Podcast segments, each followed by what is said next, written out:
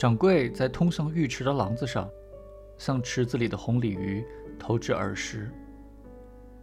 看样子天气冷了，不大吃食了。掌柜对岛村说过以后，久久地凝望着那些浮在水面的捏碎了的干蚕蛹。驹子坐在那儿，显得非常娴雅。他对从浴池出来的岛村说：“在这样清静的地方做针线活儿多好！”房间刚刚打扫过。秋天的朝阳一直照射到有点发旧的铺席上。你也会做针线活儿？问得多失礼啊！姐妹中我最辛苦了。回想起来，我长大成人时，正好家境困难。他自言自语地说过之后，又突然提高嗓门：“如果女佣带着惊异的眼神问我，鞠姐，你什么时候来的？”我总不能三番五次地躲到壁橱里啊，真不好办呢。我要回去了，实在太忙呀，睡不着。我想洗个头，早晨不洗，要等头发干了才能去梳头师那儿，就赶不上午宴的时间了。虽然这儿也有宴会，但到了晚上才派人来告诉我，我已经答应别人了，不能来了。今儿是星期六，特别忙，不能来玩了。驹子虽然这么说，但却没有站起来要走的意思。他决定不洗头了。他把岛村邀到了后院。廊下的过道上摆着驹子的湿木机和布袜子。他刚才大概就是从那儿偷偷的溜进来的吧。看样子无法通过他刚才扒拉开草丛登上来的那片山白竹了，所以只好沿着大田边向有水流声的方向走下去。河岸陡峭，形成了一道悬崖绝壁。从栗树上传来了孩子的声音，有几颗毛栗落在他们脚底下的草丛里。橘子用木屐踩碎外壳，把栗子剥出来，都是些小栗子。对岸陡峭的半山腰上，开满了八毛的花穗，摇曳起来，泛起耀眼的银白色。虽说白的刺眼，可它却又像是在秋空中翱翔的一种变幻无常的透明东西。到那边去看看吗？可以看到你未婚夫的坟墓呢。驹子抖得翘脚站起来，直勾勾地盯住岛村，冷不防的。将一把栗子朝他的脸上扔去，你竟把我当傻瓜来捉弄！岛村来不及躲闪，栗子咚咚地打在他的额头上，痛极了。这座坟同你有什么关系，值得你去看呢？为什么这样认真？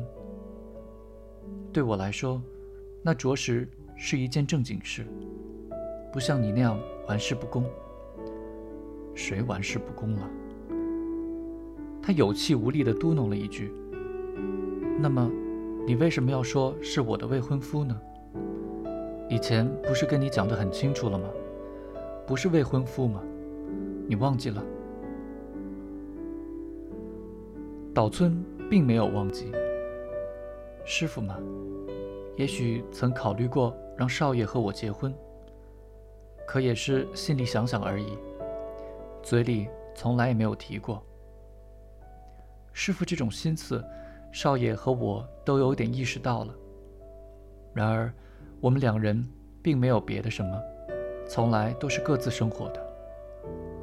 我被卖到东京的时候，只有他一个人给我送行。他记得驹子曾这样说过。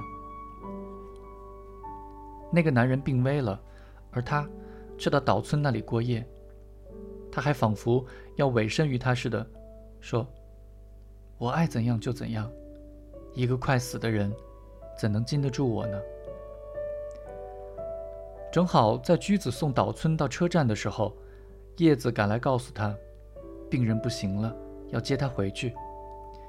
尽管如此，驹子坚决不肯回去，因此好像临终也没有见一面。由于曾经发生过这种事，岛村越发记住那个叫型男的男人了。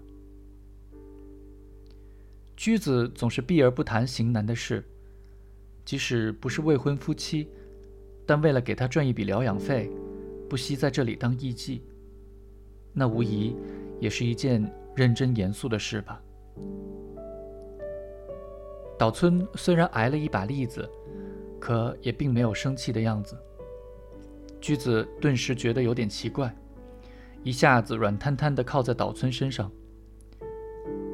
嗯，你真是个老实人。你好像有什么伤心事？孩子们在树上要看见咱们的。东京人真复杂，实在难捉摸。周围吵吵闹闹的，心不在焉吧？什么都心不在焉了。有朝一日，连对生命也心不在焉了。上坟去吧。哦，你瞧，你压根儿就不想上什么坟，只是你自己感到拘束罢了。我一次也没有来过，是有点拘束了。说真的，一次也没有来过。现在师傅也一起埋葬在这里，我想起来。真对不起师傅。事到如今，更不想上坟了。这种事，真叫人扫兴啊！你这个人才真是复杂呢。为什么？既然同活着的人无法把事情说清楚，至少对死去的人也要说明白啊！穿过寂静的、几乎连冰水滴落的声音都能听见似的松林。沿着铁路走过滑雪场下方，就有坟地了。在田埂稍高的一个角落里，只立着十来座旧石碑和地藏菩萨。每座坟都显得十分寒碜，光秃秃的，没有鲜花。然而，地藏菩萨后面那低矮的树荫里，突然现出了叶子的上半身。刹那间，他像戴着一副假面具似的。满脸严肃的神色，用异异的目光尖利的对这边缩了一眼。